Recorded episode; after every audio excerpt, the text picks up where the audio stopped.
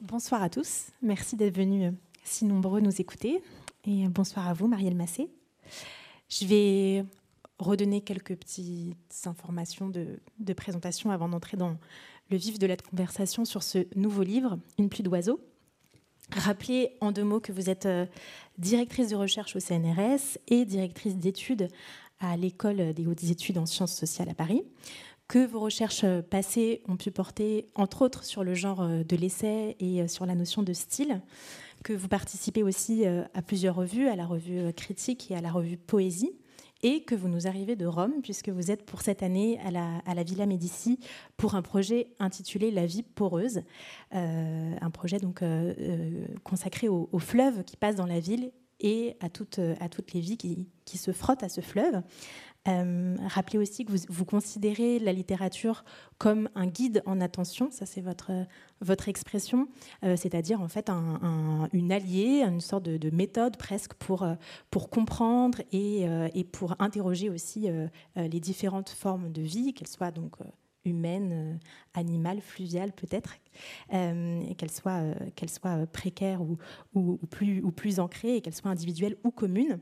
Et c'est une idée, cette idée que la littérature pourrait être un guide, qui, qui, s'illustrait dans, vos publications récentes, parmi lesquelles Sidéré Considéré, qui, qui était consacré aux, migrants en France et qui était sorti chez Verdier en 2017, qu'on trouvait aussi dans Nos cabanes, paru chez Verdier toujours en 2019, ou encore dans ce long article euh, intitulé Parole et pollution, euh, qu'on a pu lire sur, euh, sur le site d'AOC, cette revue en ligne qui portait sur les états pourris de la parole. Donc, c'est tel qu'on a pu, notamment les, les qu'ils ont pu se révéler plutôt pendant le. Si vous voyez ce que je veux dire. Hein. Et voilà, la crise sanitaire entre autres.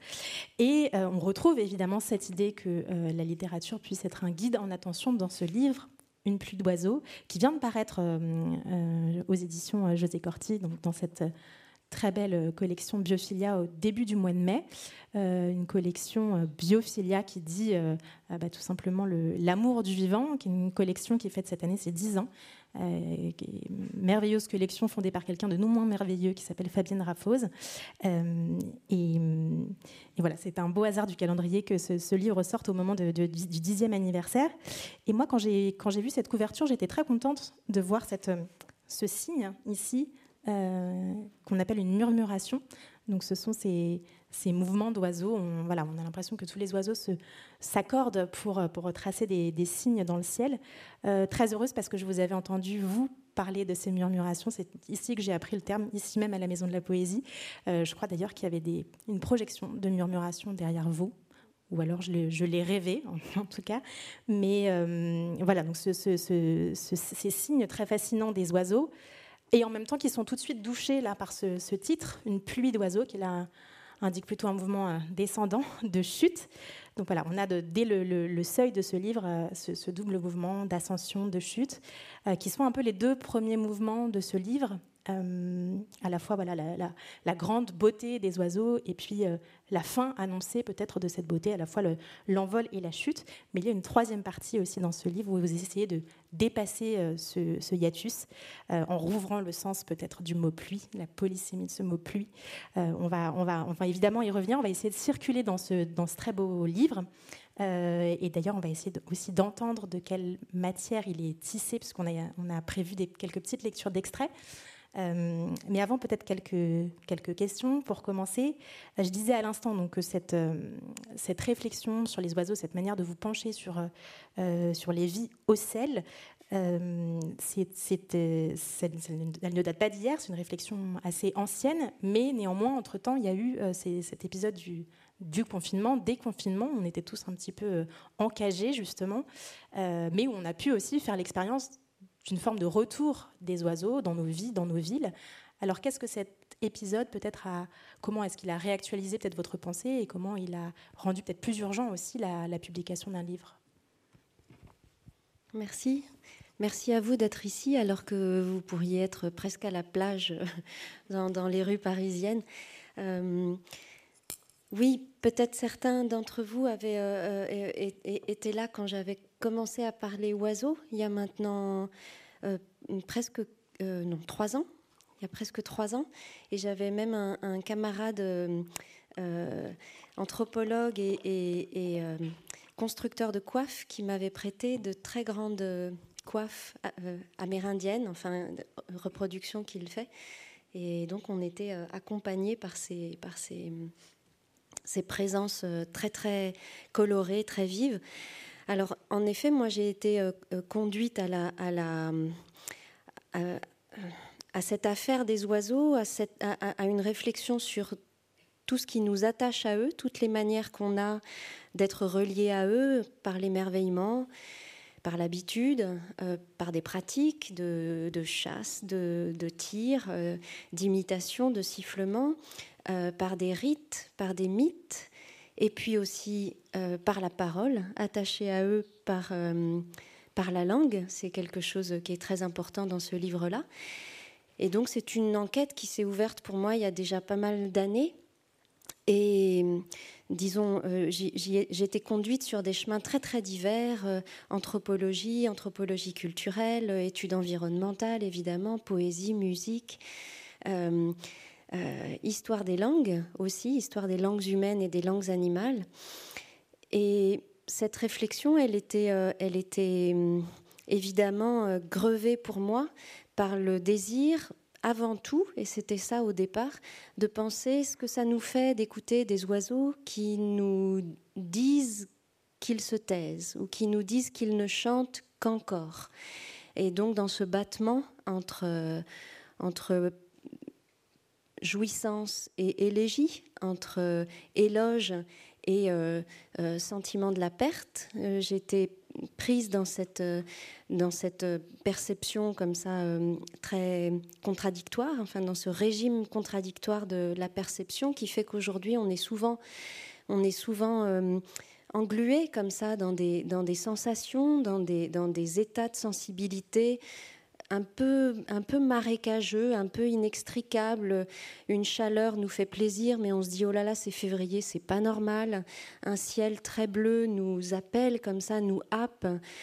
Et on est euh, euh, dans un temps et un endroit où là aussi, c'est pas normal. Et pendant le confinement, en effet, les choses euh, n'ont pas, bifurqué dans cette enquête. Elles ont en revanche explosé, disons, dans, cette, euh, dans, le rapport qu'on peut avoir à nos habitats, aux joies qui nous soulèvent ou qui nous soutiennent, et évidemment à, l'idée qu'on se fait de ce qui vaut le coup dans la vie sociale, dans la vie politique, de, de ce qui mérite d'être dit et entendu aussi.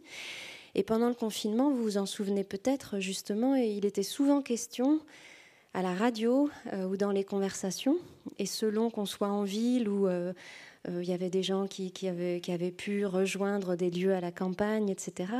Euh, souvent, il était question du fait qu'il y avait au moins cette petite joie qui était celle de réentendre les oiseaux. Réentendre les oiseaux en ville notamment.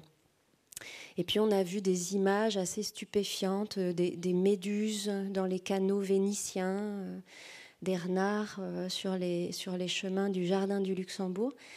Donc il y avait tout ce sentiment, voilà, au moins pour la planète, ce confinement a quelque chose de bon. Euh, moi, j'ai eu le sentiment très vite que c'était tout à fait, euh, c'était tout à fait pourri en fait, cette, euh, ce, ce, sentiment-là, et que, et que les oiseaux ne sont pas là pour nous, pour nous consoler de l'évidence du saccage que, dont on est les auteurs, et que pendant le confinement, certes, on entendait un peu plus les oiseaux parce que euh, le bruit sismique que nos activités produisent baissait. Il y a même eu des, mesures de ça. Euh, mais on entendait aussi beaucoup les, ambulances. On entendait un silence qui n'avait rien d'un silence paisible. Et donc je me suis dit, ben, il, faut réfléchir sur la totalité du paysage. Hein. Là, les chants d'oiseaux étaient autant signe de saccage hein, que signe de revie euh, ou, de, rebranchement à des, un dehors dont on était privé. Donc voilà, j'ai commencé à réfléchir à ça euh, prioritairement. Qu'est-ce que toute cette histoire de nos attachements aux oiseaux devient dans un temps où ils disparaissent et, où donc euh, notre écoute même a changé. Et ce qu'ils formulent dans le paysage, ce qu'ils euh, ce qu'ils font entendre doit être entendu autrement, branché à d'autres phrases de la nature ou des hommes ou des sciences. Et donc voilà, un nouveau rendez-vous avec les oiseaux où il faut entièrement rebattre les cartes. Mm. Alors vous avez parlé justement des, des méduses euh, près des canaux vénitiens. Moi, je me rappelle aussi des, dauphins dans les calanques. C'était très frappant. Les fous de bassin qui revenaient euh, dans les calanques, dans le sud de la France, où il y avait les, sangliers aussi dans les rues de, Barcelone. Mais vous avez choisi l'oiseau. Euh, alors pourquoi l'oiseau? Pourquoi avoir choisi cette espèce? Et vous pourriez me répondre avec Fabienne Raffos, parce que l'oiseau, puisque c'est le titre qu'elle a, le très beau titre qu'elle a choisi pour son, son dernier livre euh, de poésie. Euh, mais justement, c'est cette évidence qui m'intéresse. Pourquoi, pourquoi c'était évident voilà, que, de, vous, de, vous, pencher sur cette espèce en particulier? Et pourquoi voilà, on est peut-être plus attaché encore qu'à un autre être vivant à l'oiseau? Oui, cette évidence, comme vous dites, et, vous savez tous que quand on, quand on se donne un objet, c'est déjà parce qu'il vous a saisi, parce qu'il vous a pris.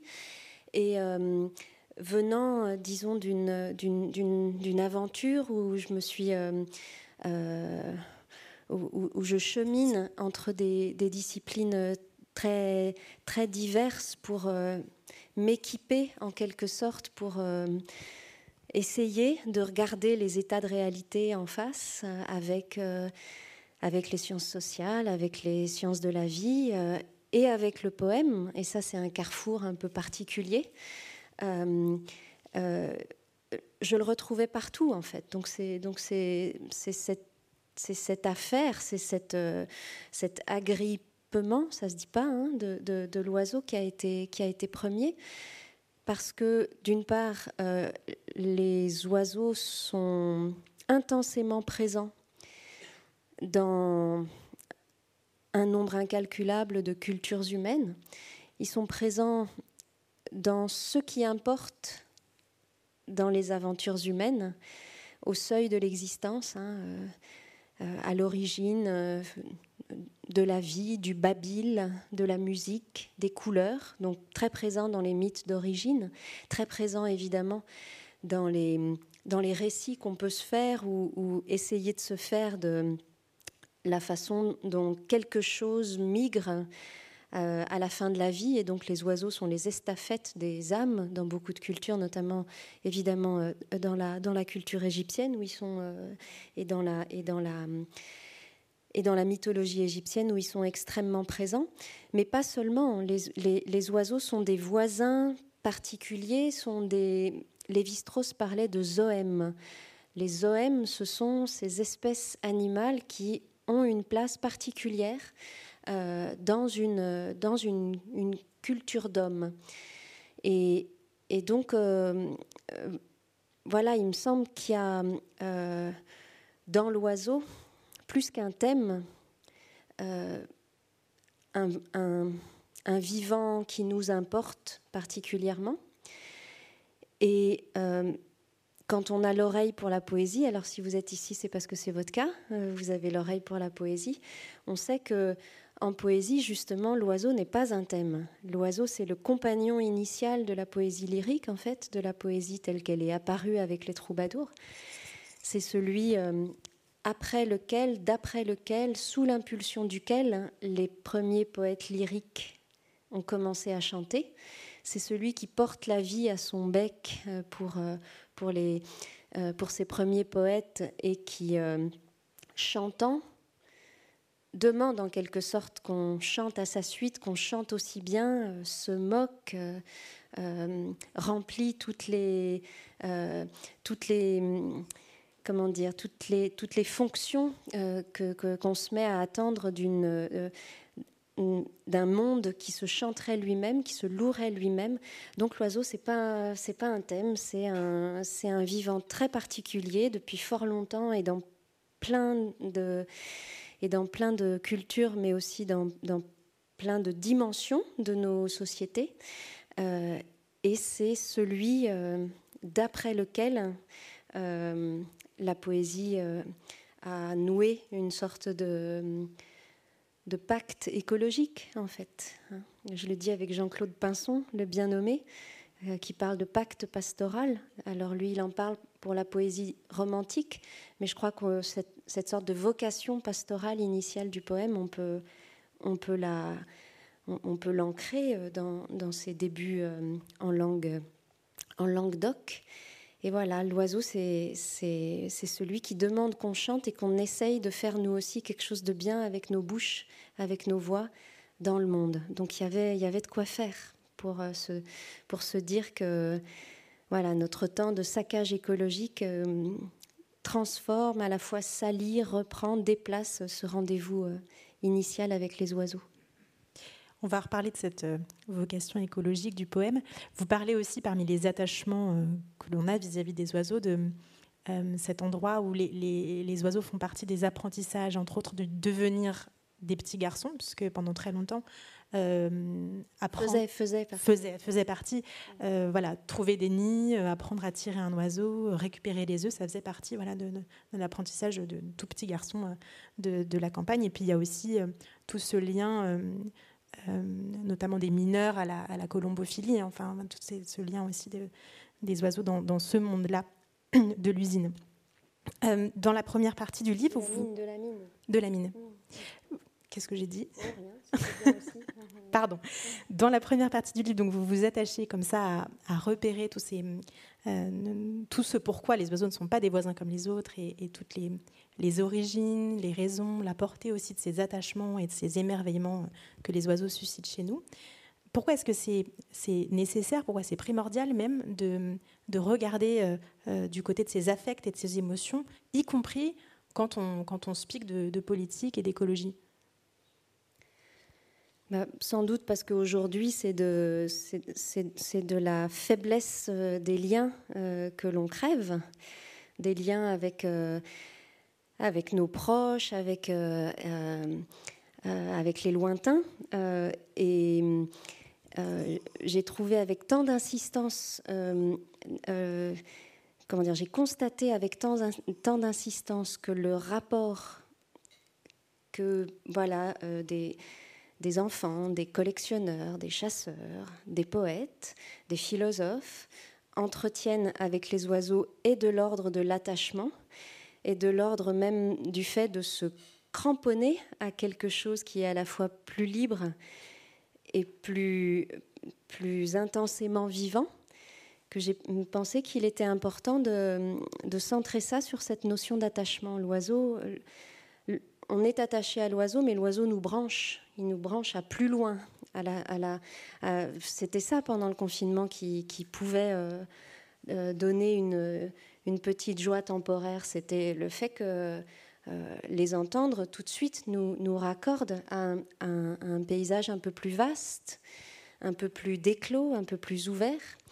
Et j'ai trouvé important de, parler en, termes d'attachement aussi pour, bien, dire qu'il s'agit surtout d'une réflexion sur euh, les oiseaux et nous, les oiseaux malgré nous, les oiseaux à côté de nous, les oiseaux loin de nous, mais que c'était une, réflexion sur les relations, en fait, et sur les relations qu'on est capable d'entretenir ou qu'on n'entretient plus du tout. C'est le cas de ces enfants aux oiseaux, là, auxquels vous faisiez allusion. Euh, moi, c'est quelque chose qui m'a été... Euh, euh, disons que j'ai connu à la fois en vrai et, et, dans les livres. Alors en vrai, parce que en fait, c'est jusqu'à il n'y a pas très longtemps que grandir à la campagne, c'est pour un garçon faire des choses comme les oiseaux, avec les oiseaux, euh, se laisser faire, euh, se laisser faire par les oiseaux, se laisser conduire, se laisser guider, en effet, apprendre à siffler, tailler des sifflets, des frondes, grimper aux arbres, attraper des nids, euh, siffler les filles un peu plus tard. Même les abécédaires, jusque dans les années 50, étaient comme animés par des, par des, syllabes qui étaient liées à la familiarité avec les, avec les chants d'oiseaux. Ça paraît très très loin maintenant, ces enfants aux oiseaux. Et, euh, et je suis, euh, j'ai été comme beaucoup très très marquée par le travail d'un anthropologue que vous connaissez qui s'appelle Daniel Fabre, qui est mort il y a quelques années et qui, euh, dont les écrits d'ailleurs sur ce qu'il a appelé le, passage à l'âge d'homme, enfin ce que, ses éditeurs ont, appelé passer à l'âge d'homme, que lui, euh, je crois, au, départ, euh, pensait appeler euh, faire les garçons, faire les garçons à la campagne. Et donc, c'était les oiseaux qui faisaient les garçons. Et donc, Daniel Fabre a, consacré toute une réflexion euh, longue euh, dans, un, article qui devait devenir un livre euh, et qui s'intitulait La voix des oiseaux, VOIE. Et justement, il, il, il, il explorait l'intensité de ce, devenir, devenir garçon grâce aux oiseaux et euh, euh, l'évidence avec laquelle une telle familiarité, euh, très rapidement, enfin, on voit très bien comment, urbanisation, cette, évidence se perd. Mais elle est vraiment pas très loin. Elle n'est pas loin dans les récits qu'on entend, elle n'est pas loin dans les gens qui nous en parlent, elle n'est pas loin pour certains. et Daniel Fabre rappelait que Sartre, justement, dans Les mots, regrettait en fait euh, son regrettait d'avoir eu une enfance aux livres et pas une enfance aux oiseaux. on a ça partout dans Pagnol aussi, évidemment. Je pensais tout à coup à, lui.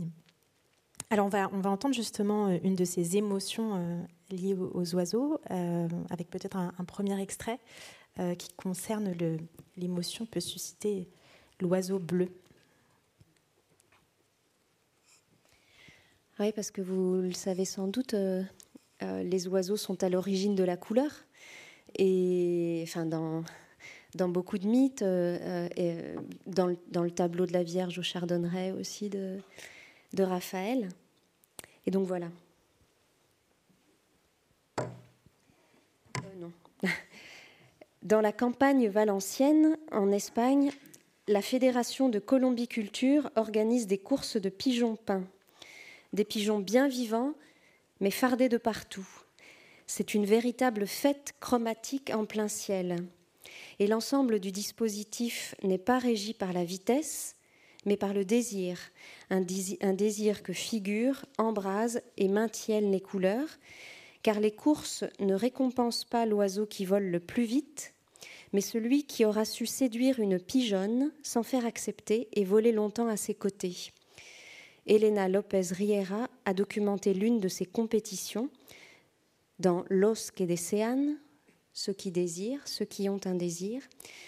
On y voit évoluer deux foules, la nuée des pigeons bariolés et le groupe serré des hommes, puisqu'il n'y a que des hommes, qui les font voler, graves et concentrés, le cœur au secret, penchés, tête en l'air, sur leurs propres rêves. Et le bleu ici n'est pas une couleur comme les autres, le bleu qu'on croit rare parmi les bêtes et dans la nature, comme si le bleu n'était pas tout à fait terrestre.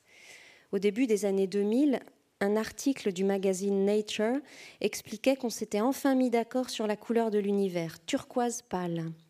Mais quelque temps après, un autre expliquait que ce résultat avait été faussé par un problème informatique et que la véritable couleur de l'univers, c'était beige clair le bleu qui vient nous chercher pour nous raconter des histoires très particulières, le bleu qui fut particulièrement difficile à reproduire chimiquement dans l'histoire des pigments et de leur diffusion, le bleu qui ne se mesure pas. En 1789, pourtant, Horace Bénédicte de Saussure a inventé le cyanomètre, avec lequel il espérait mesurer le bleu du ciel, peine perdue, le bleu par lequel les oiseaux, qui sont très nombreux à être bleus, semblent porter le ciel sur leur dos et Dieu au front, et par lequel, métamorphiques, ils se font océaniques et poreux. Le bleu que nous attendons de la vie ne se trouve que dans la fiction. Ça, c'est Maggie Nelson qui le dit dans un très beau texte intitulé Bleuet, où elle raconte comment elle est tombée amoureuse d'une couleur, en fait, et que ça l'a soignée, ça l'a soignée du blues. Le bleu que nous attendons de la vie ne se trouve que dans la fiction. Peut-être, mais aussi dans ce que la lumière fait à certains plumages, parce qu'il y a énormément d'oiseaux bleus. Et ce bleu des oiseaux bleus est plus que bleu. C'est un bleu en plus, en trop, un bleu en grâce, comme si le bleu n'était vif, vif, n'était tout à fait incarné, réel, vivant, qu'avec un oiseau bleu. Le bleu de la tête du momo à tête bleue est plus bleu que le bleu de Frangelico. Le bleu de la tête du Momo à tête bleue est plus bleu que tous les bleus de la terre. Le bleu de la tête du Momo à tête bleue est l'expression du bleu dans la densité du vert. Le bleu de la tête du Momo à tête bleue est l'expression du bleu entre ciel et terre. Le bleu de la tête du Momo à tête bleue, le bleu de la tête, le bleu. C'est Fabienne Raffos dans Jeu d'oiseau dans un ciel vide.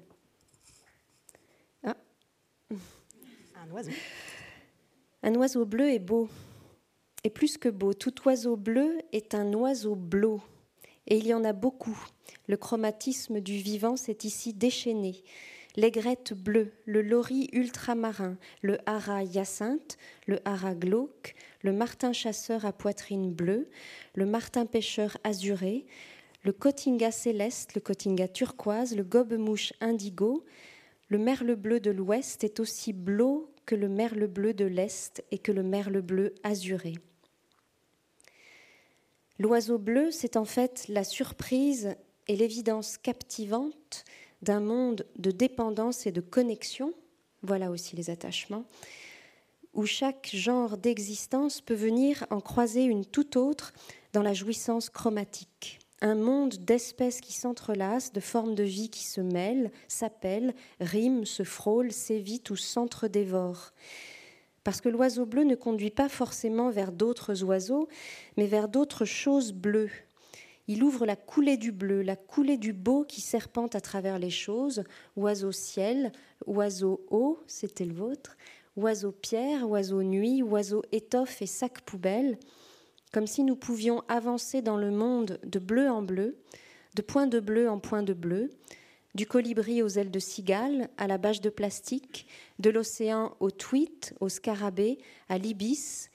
Et il faudrait revoir The Swimmer, le héros de Frank Perry, The Swimmer solaire et athlétique, joué par Burt Lancaster, qui entendait rentrer chez lui à la nage, c'est-à-dire traverser une à une les piscines d'un quartier très chic de la côte Est, coulant comme une rivière de villa en villa. Cette sorte de, continuité chromatique vibre d'un engendrement continu d'espèces très différentes. Et l'affirmation qui résulte de cette continuité est puissante. Notre œil semble nous dire que tout cela est relié, que les vies les plus différentes, de la plus préservée à la plus gâchée, sont arrimées les unes aux autres, arrimées les unes aux autres et accrochées à nous, à nos besoins vitaux comme à notre puissance de saccage, comme à notre détresse et que ce qui relie cela, comme ce qui nous relie à cela, est essentiel. Regardez, aujourd'hui, c'est avoir à éprouver ces dépendances plein les yeux. Je crois qu'on entend là un petit peu aussi de quel, de quel plumage le, livre est fait, comment, comment voilà, les poèmes des autres aussi poussent presque de, votre, de votre texte à vous, comment ça, se, comment ça s'inscrit justement dans une continuité, dans une relation presque de, de dépendance. C'est très beau. Euh, et depuis toujours, votre, euh, vous vous préoccupez de, nos manières d'habiter euh, d'habiter le monde, de nous tenir dedans. C'était déjà le cas dans, dans Cabane et dans Sidéré, Considéré. Et il se trouve qu'en l'espèce, évidemment, les oiseaux ont beaucoup à nous, à nous apprendre. Quel rapport au, territoire, aux frontières, aux autres aussi peut-être Est-ce que euh, ça implique d'habiter en oiseau? Et là, je reprends le, titre d'un livre de Vinciane Després, euh, que, que, vous citez aussi beaucoup dans ce livre, philosophe belge. philosophe belge. Et euh, habiter en oiseau, donc son, son, son, objet à elle, son sujet dans la réflexion qu'elle a conduite et qui est formidable sur les oiseaux, en effet, c'est comment les oiseaux font euh, territoire et ensuite se comportent euh, avec le fait même de l'espace, le fait d'être là. Et donc moi j'ai tout appris euh, en fait en partie grâce à elle, hein, autour de cette idée de la territorialité des oiseaux. Une, une des choses qui est marquante, c'est que les oiseaux ne, ne, ne, nous fuient pas de la même façon que les bêtes qui, qui marquent leur territoire à travers ce qu'on appelle des laissés, c'est-à-dire justement en les, en les, en les, en les marquant par euh, des excréments, et, que l'on soit, que, que soit conduit à pister en essayant d'interpréter euh, euh, certaines marques laissées dans le sol ou comme une marque de leur présence passée.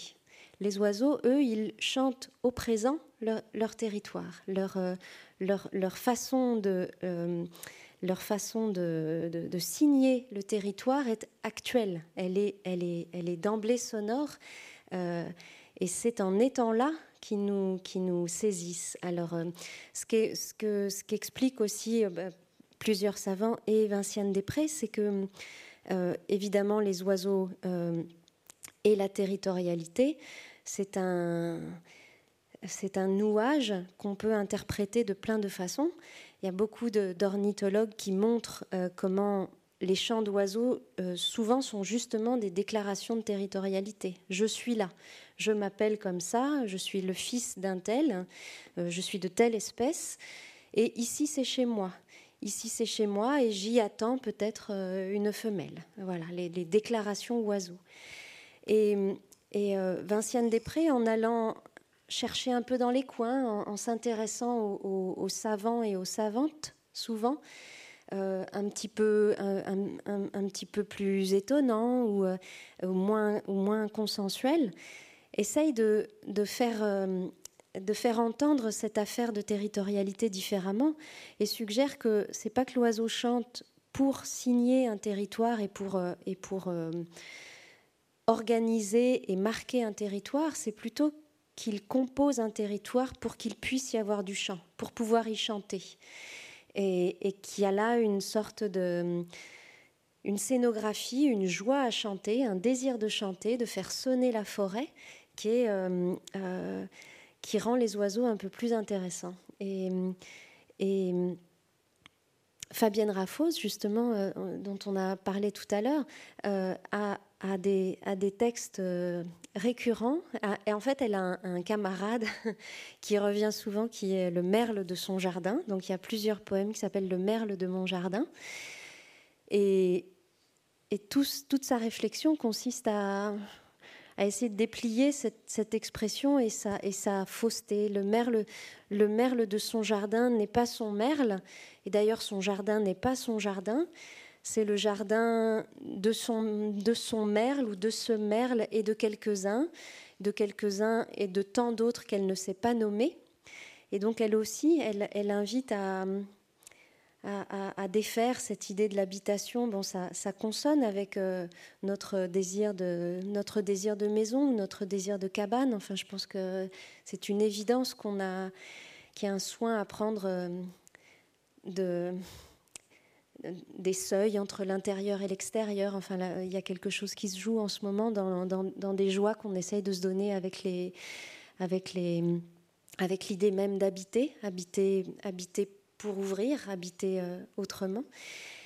Et donc cette, euh, cette réflexion sur l'habitat en oiseau, elle, elle invite à, voilà, à penser un peu autrement qu'en termes de possession ou de propriété, et pourtant à penser en termes d'appropriation, c'est-à-dire de quelque chose qu'on a rendu propre à soi, dont, on a pris soin, qui est, bon pour nous. Mais là, moi, je, voilà, je laisse parler les, je laisse parler d'autres femmes, Vinciane Després ou Fabienne Raffose. Précisément, elle parle d'une aventure collective réussie. Les oiseaux, c'est l'illustration d'une aventure collective réussie. Et vous faites aussi ce même travail sur la, murmuration, en expliquant très bien que la murmuration, c'est justement euh, ce, mouvement euh, sans chef, sans, sans impulsion d'un patron des oiseaux, mais au contraire, voilà, une, une, somme de plein de petites interactions, voire des interactions selon une étude japonaise, je crois, de, avec, le, avec le milieu, c'est-à-dire une réaction à un instant T de tous les oiseaux à une même densité de l'air ou une même, un même climat, un même changement de température peut-être, qui fait voilà ce, ce mouvement, j'allais dire comme un seul homme, non comme un, comme un seul oiseau, où ils tous se déplacent eh, pas, comme, pas comme un seul oiseau.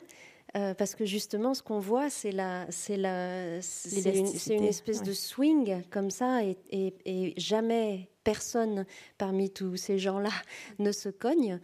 Et, euh, justement, il y, y, a au moins deux hypothèses euh, scientifiques pour expliquer cette étrange accordement euh, à se désaccorder, euh, comme euh, disait Claude Lefort, pour parler de la démocratie.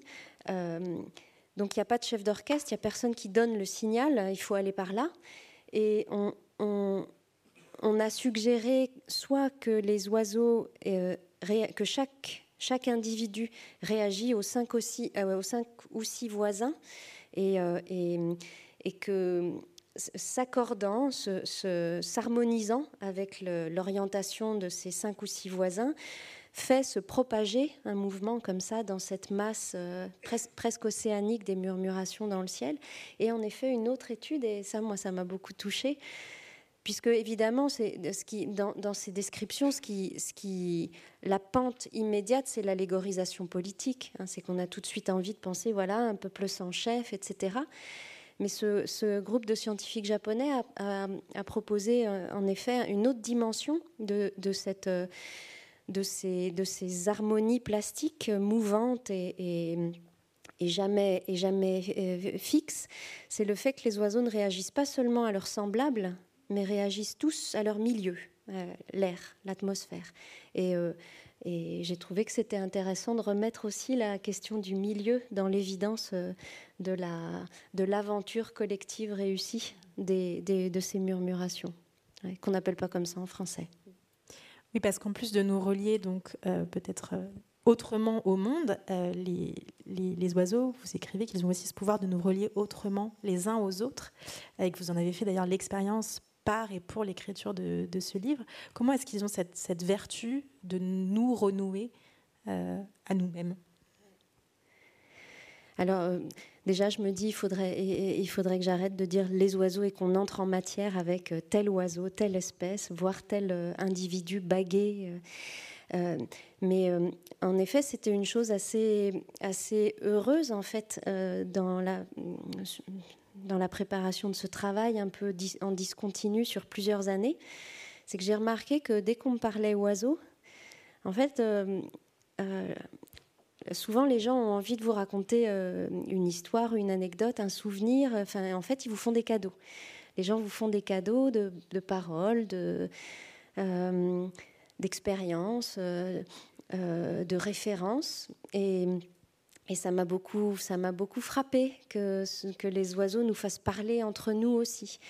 Et hum, j'en parle à plusieurs reprises, euh, euh, mais notamment j'en parle hum, dès le début euh, parce que bah, donc je suis prof à l'EHESS et, et il y a trois ans, j'ai fait séminaire toute l'année sur les oiseaux, le champ abîmé de l'Anthropocène, j'avais appelé ça comme ça, parce qu'on est dans une école de sciences sociales. Et, euh, d'emblée, les étudiants, alors j'ai même eu des plumes, des, images, euh, et, notamment, il y a une jeune femme qui était hum, euh, engagée dans une traduction collective d'un livre qui est devenu un livre très important dans les Black Studies et dans les, dans les études noires et dans les études critiques américaine.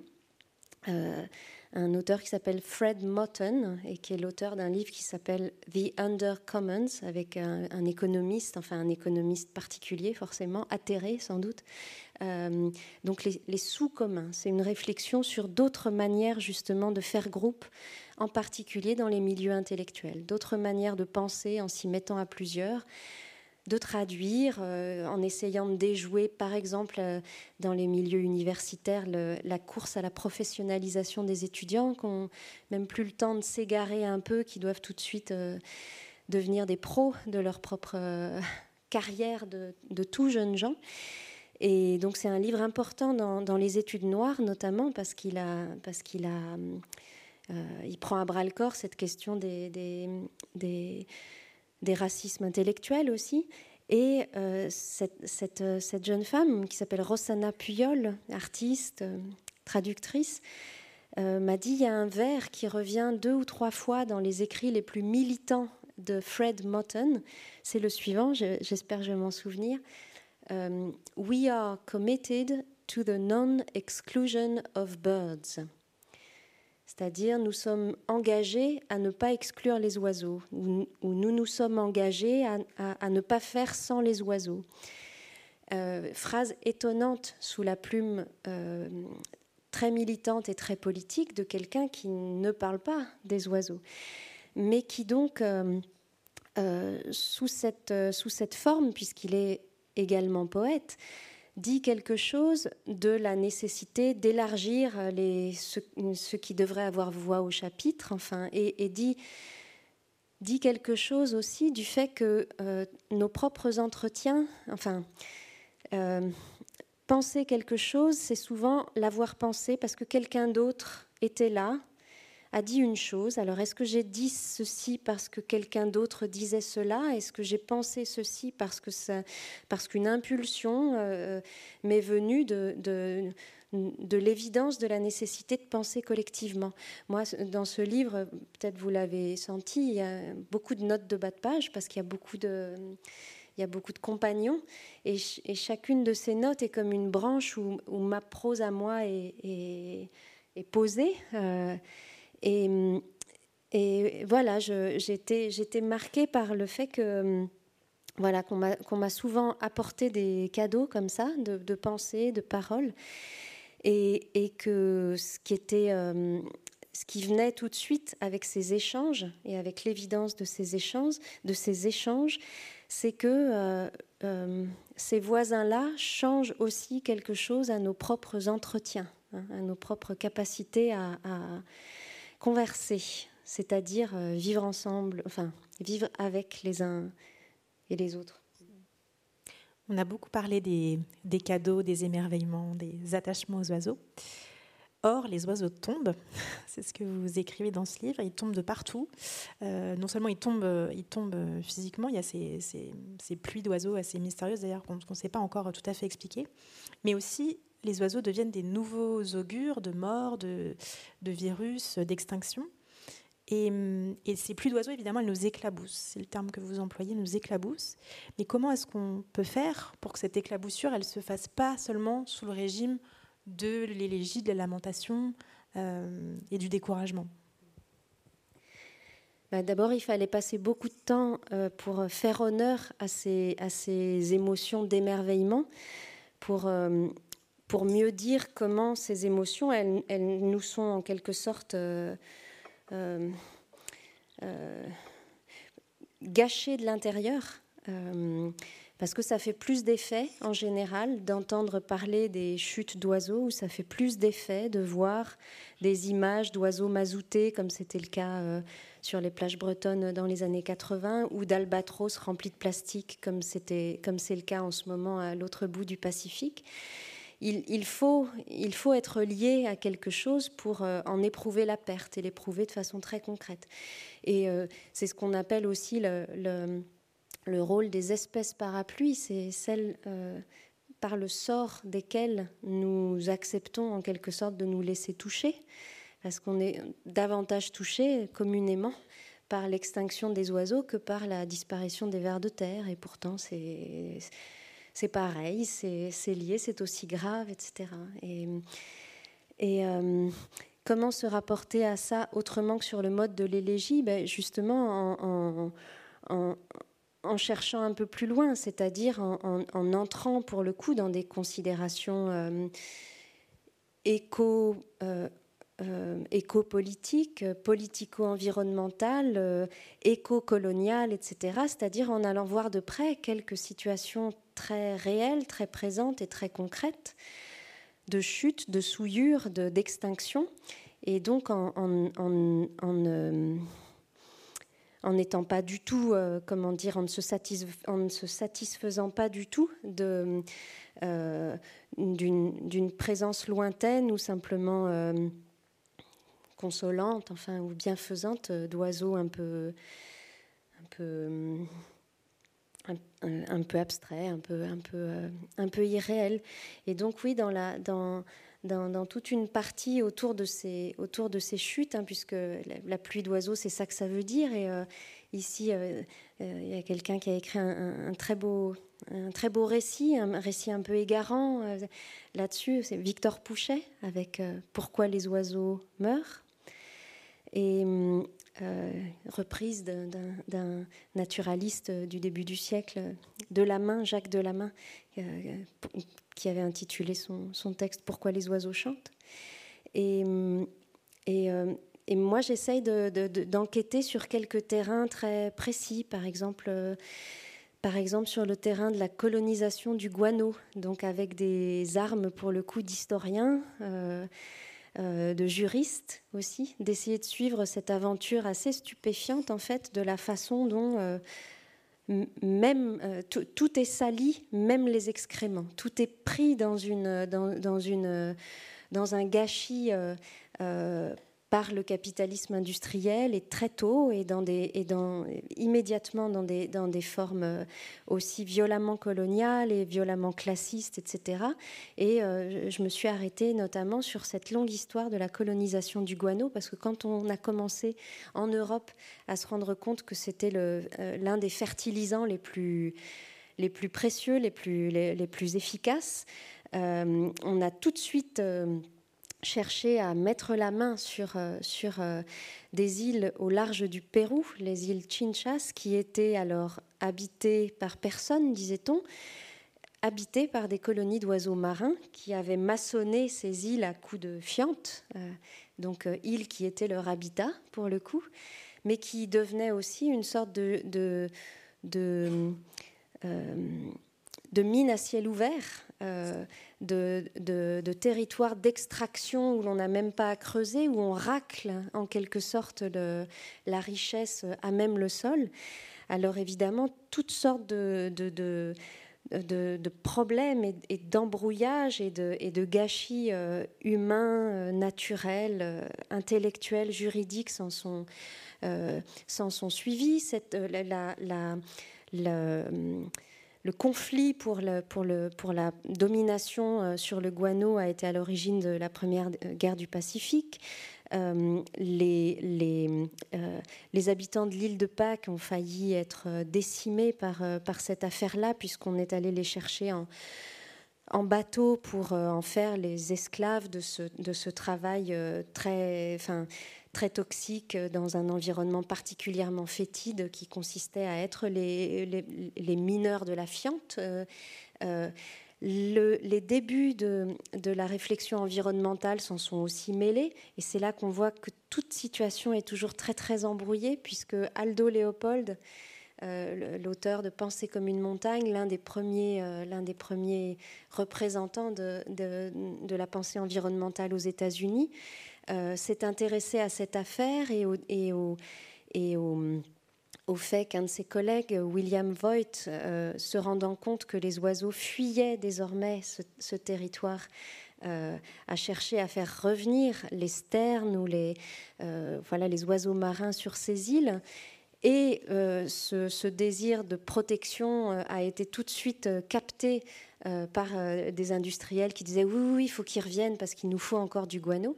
Et puis la chose la plus stupéfiante pour moi, c'est que ça a donné lieu à l'invention d'une catégorie juridique territoriale, justement, un peu dingo. Euh, en 1856, je crois, a été promulgué le Guano Islands Act par les Américains qui stipulait que n'importe où sur le globe, si, un territoire ou une île euh, est un minerai potentiel de, guano, euh, euh, quiconque, n'importe quel citoyen américain peut en réclamer la, propriété, la possession. donc il y a eu des, histoires comme ça où on est venu planter un drapeau dans les excréments d'oiseaux, enfin avec des, rites même de d'intronisation comme, euh, quasi souverain d'une île à Guano. Euh, mais la catégorie juridique qui a été inventée permettait deux choses. D'une part, de ne, n'exiger aucun devoir vis-à-vis de ces territoires, c'est-à-dire qu'on pouvait s'en défaire dès qu'il n'y avait plus de guano à racler un peu comme les, épouses euh, infertiles ou vieillissantes des souverains. Donc, euh, quand elle est féconde, on la garde et puis après, on la, jette. Et puis aussi, une, une, catégorie géopolitique ou, euh, disons, de, de, qualification du territoire a été inventée parce qu'il fallait que ce soit une possession américaine, mais il fallait quand même pas que ce soit un sol américain. Parce qu'un sol de merde, ça peut pas être un sol américain.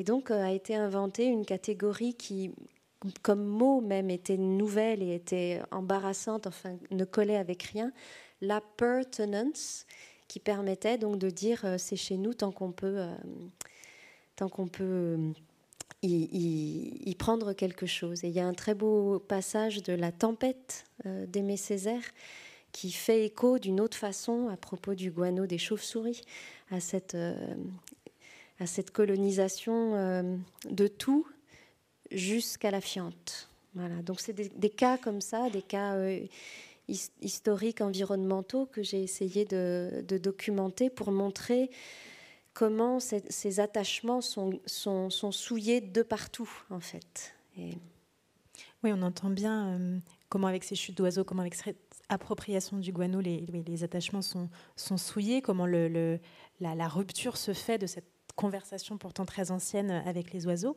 Mais précisément, c'est à, cet endroit du, nœud des faits que, euh, le rôle, que le rôle du, poème euh, intervient pour vous.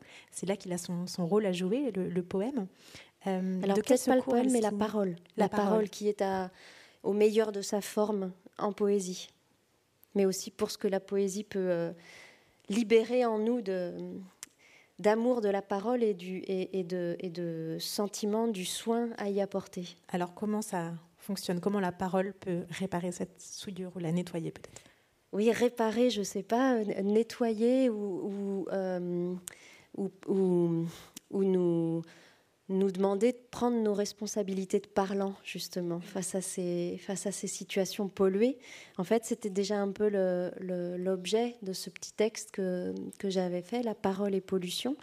Et ça me travaille, ça me travaille encore parce que j'attends, beaucoup, j'attends presque tout, en fait, de la langue.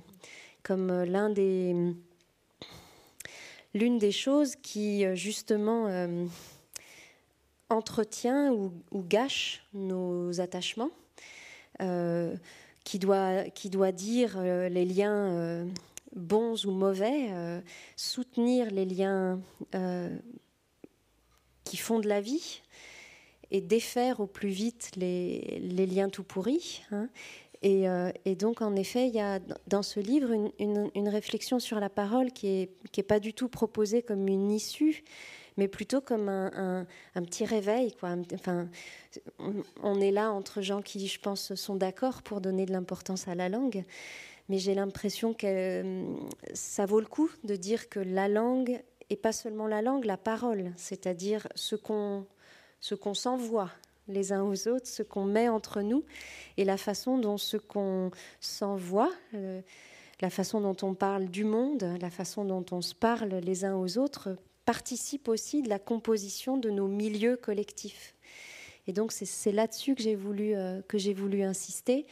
Et ça m'a conduite à des, à, des, euh, à des analyses même assez techniques, euh, mais parce que j'y crois, parce que je pense que justement dans le détail, dans, dans, le détail de la langue et dans ce qu'elle nous permet et dans ce qu'elle peut soulever, même dans nos manières de nous rapporter les uns aux autres, il y a quelque chose de, précieux. Alors, et je répète, de précieux non pas au sens d'une solution, mais plutôt d'un problème écologique de plus. Considérer la parole comme une des régions les plus polluées de la planète et se dire qu'on a à faire des choses bien euh, de ce point de vue. Et peut-être on lit un petit bout. Oui. ouais. et là, j'ai besoin de vous euh, à fond. sur les sur les, sur les prépositions.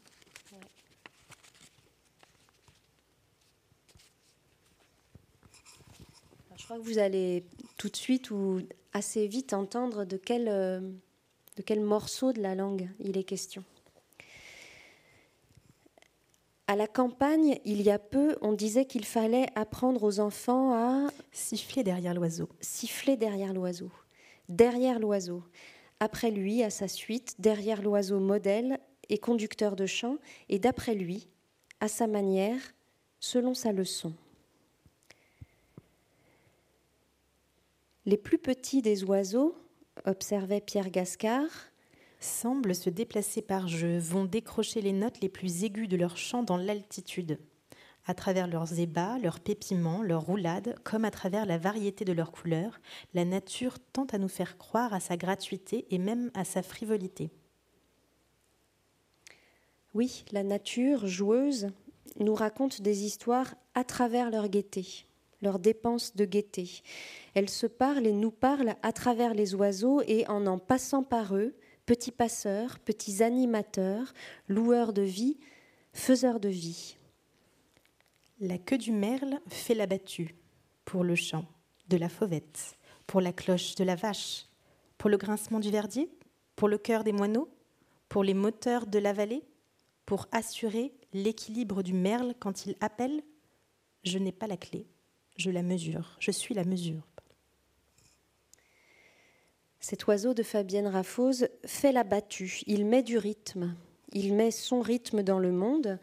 Moi, la poète, je ne sais pas vraiment pour qui ni pourquoi, je n'ai pas la clé, mais je le suis. Je suis la mesure, je m'y accorde et je suis un peu cet oiseau. Sa battue me fait être, moi aussi, en cadence, elle m'accorde, m'équilibre, me tient, attuned à toute la vallée.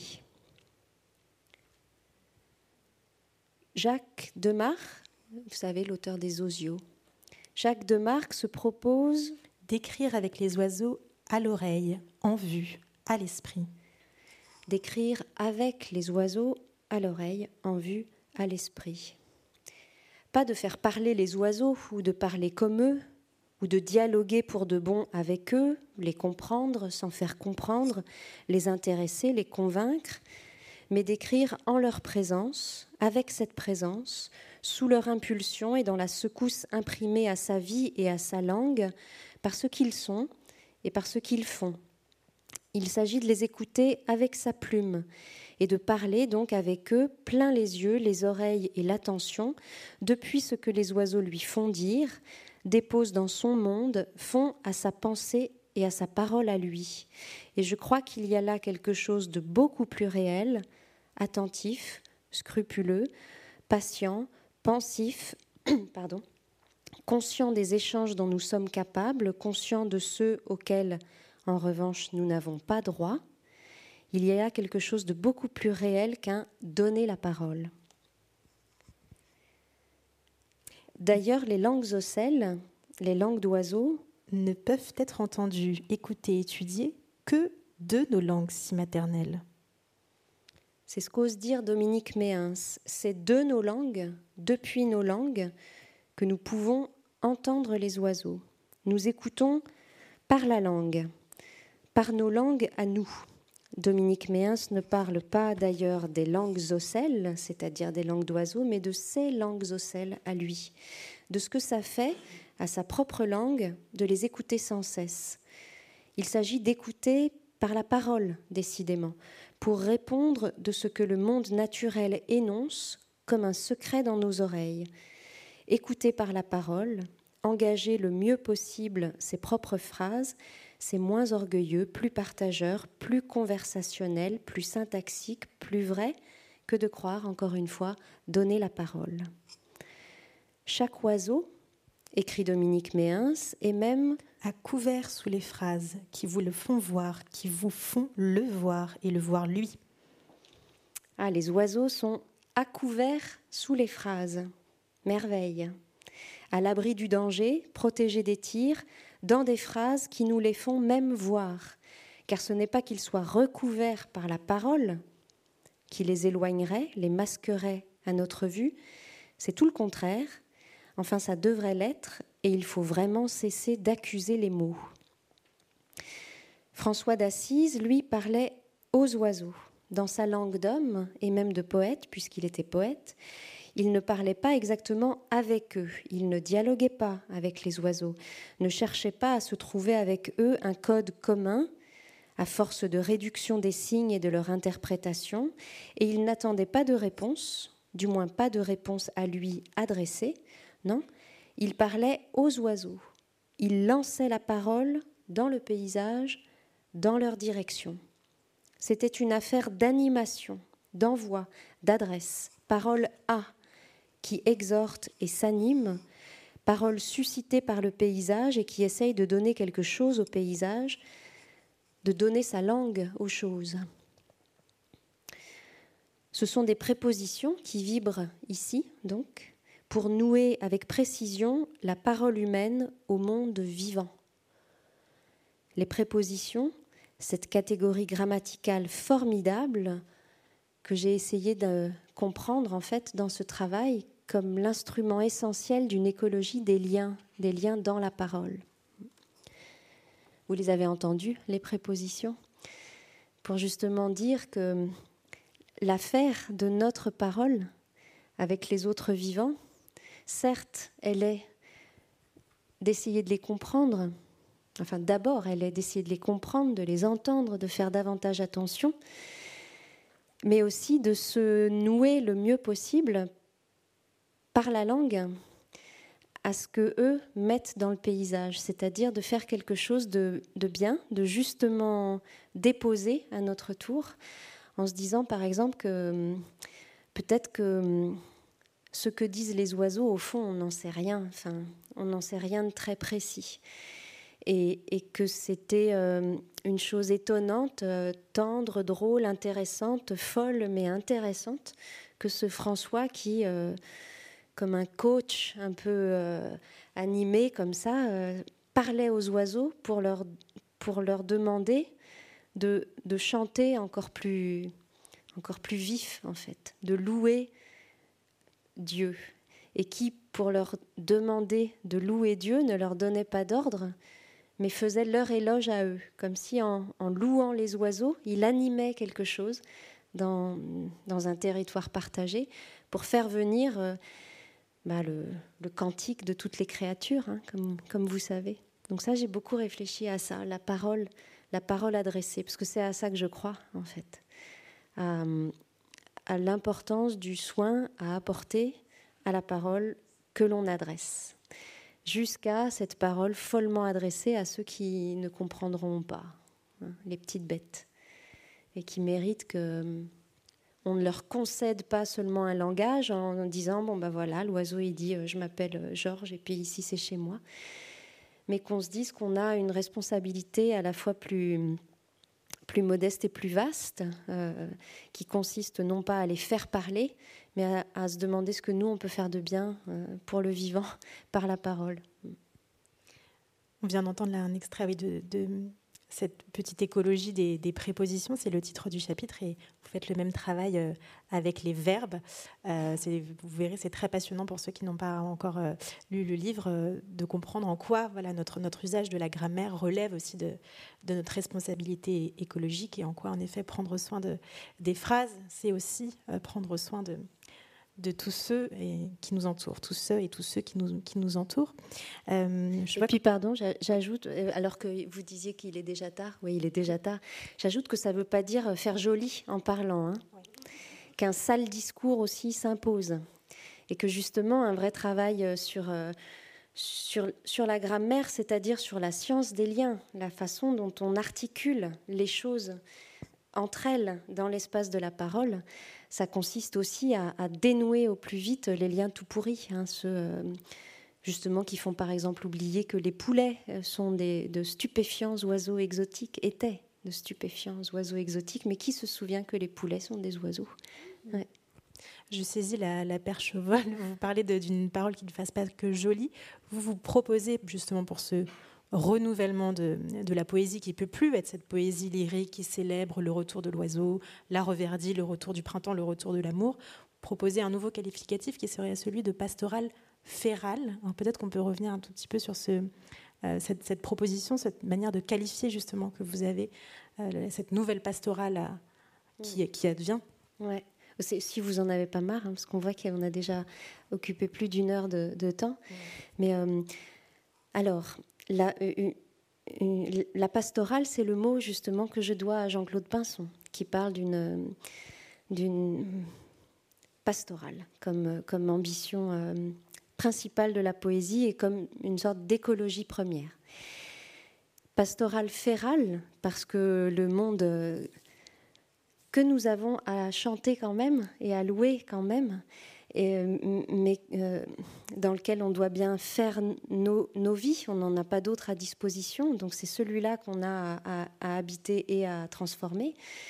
ce monde est abîmé de toutes sortes de façons. Et hum, disons les gens qui se sont penchés sur les, les manières qu'a le monde d'avoir mal, hein, de souffrir, de, de voir des poches entières de ces, de ces capacités vivantes euh, s'éteindre, euh, ont proposé ce terme féral. Euh, notamment quelqu'un que vous connaissez peut-être qui s'appelle Anat Singh, l'auteur du champignon de la fin du monde, qui est cette enquête anthropologique impressionnante et qui a en fait fait, fait, virer un peu le, cours de l'anthropologie contemporaine, puisqu'elle choisit de suivre un protagoniste inattendu qui est un, champignon, une espèce de champignon. Et un champignon qui euh, pousse exclusivement dans les forêts très très abîmées euh, de certaines régions euh, particulièrement polluées et, disons, décimées par un une, surexploitation du bois dans, certains, dans certains paysages, dans certaines régions d'Amérique. Et, elle suit l'aventure de ce protagoniste inattendu. Hein. on, le dit beaucoup en ce moment, on a besoin de nouveaux récits. Donc elle fait un récit dont le héros est, un, est un, végétal. Enfin, le champignon, c'est pas. Il est à cheval, hein, enfin, entre animal et végétal. Mais bon, bref. Et, elle, elle, elle voit euh, à quelles existences euh, euh, cette, vie-là est justement attachée, de, qui ce champignon dépend pour, pour pousser? Alors il dépend d'un certain nombre de polluants, hein, d'un état abîmé de la terre. Lui, ça lui convient, ça lui va. Et il dépend aussi de la cueillette assurée par des gens aux existences particulièrement misérables et précaires. Et puis, euh, au terme de tout un voyage, il se retrouve euh, en revanche, et là les choses tournent complètement, euh, comme un mets de luxe sur les, sur étals des marchés japonais. Et Anat Singh parle de, de pastoral féral pour parler de tous ces cas, et ils sont innombrables et ils sont presque définitoires du moment présent, où une vie se maintient ou se trouve des, chemins euh, euh, euh, malgré un état catastrophique du territoire, où quelque chose à partir de pollution de masse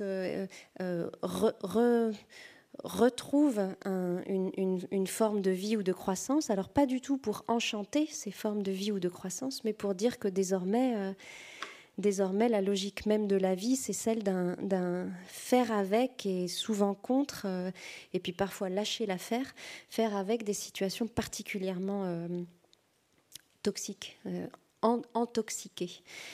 Et donc la pastorale férale, c'est ça, c'est tout ce que les poètes, et, vous les entendez ici à, Pierre Vinclair, euh, Valérie Rousseau, Jacques Demarque, Dominique Méens, tout ce que les poètes tentent de faire, Sophie Loiseau, euh, j'en oublie trop, Catherine Weinzeppelin, Dominique Kellen, enfin tout ce que ces poètes vraiment d'aujourd'hui tentent de faire pour euh, reprendre ce rendez-vous immémorial en fait entre le poème et l'oiseau, mais justement sans mentir sur l'état actuel du monde, et pourtant pour essayer d'y soulever quelque chose. Donc euh, pas pour gazouiller dans un monde qui va mal, euh, mais comme le propose euh, dans un mot qui a l'air de mettre tout le monde d'accord, Jean-Marie Glaise, Jacques Demarque notamment, pour méchanter, hein, pour méchanter dans un monde qui déchante. Et donc il y a quelque chose dans le poème qui tente de trouver de nouvelles manières de, de parler nature, de parler de la nature, de, de faire quelque chose avec nos moyens, avec nos bouches, avec nos voix, euh, dans un monde qui requiert aussi qu'on change de manière de parler de lui et de parler de lui euh, entre nous. Donc voilà, je me mets à, l'écoute de tous ces gens-là. Vous les avez entendus euh, souvent sur la scène de la Maison de la Poésie, pour savoir comment... Voilà, qu'est-ce qui, qu'est-ce qui chante ou qu'est-ce qui, ou qu'est-ce qui justement lâche l'affaire ou qu'est-ce qui parle d'un sale discours dans l'état actuel de nos conversations avec, euh, avec les oiseaux. Il y aurait encore beaucoup de, beaucoup de fils à tirer de, à partir de ce livre qui est, qui est très très dense, mais je vous laisse découvrir ça parce qu'en effet, on a déjà beaucoup, beaucoup débordé. Euh, dans, ce, dans, ce livre. Euh, on n'est pourtant pas bien grand, hein mais... Oui. non, mais il y a, y a tout, est dans le livre et puis il est à, il est à la vente euh, juste à l'extérieur. Et peut-être que Marielle Massé pourra faire des signatures si vous avez envie de, poser encore quelques questions. En tout cas, vous, vous écrivez dans ce livre que parler oiseau fait donner et recevoir de la parole et que ça permet de respirer mieux. Donc moi, je vous remercie pour cette respiration et je vous remercie vous pour votre écoute. Très bonne soirée.